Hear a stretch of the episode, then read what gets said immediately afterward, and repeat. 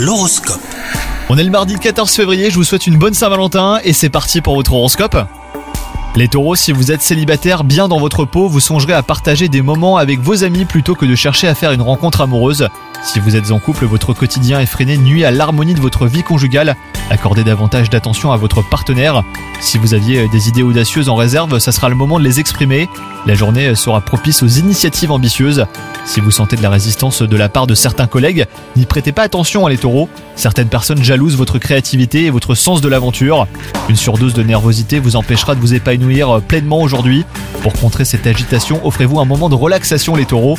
Une petite séance de stretching vous sera également bénéfique. Remplacez les boissons excitantes par une infusion ou même une eau de fruits. Bonne journée à vous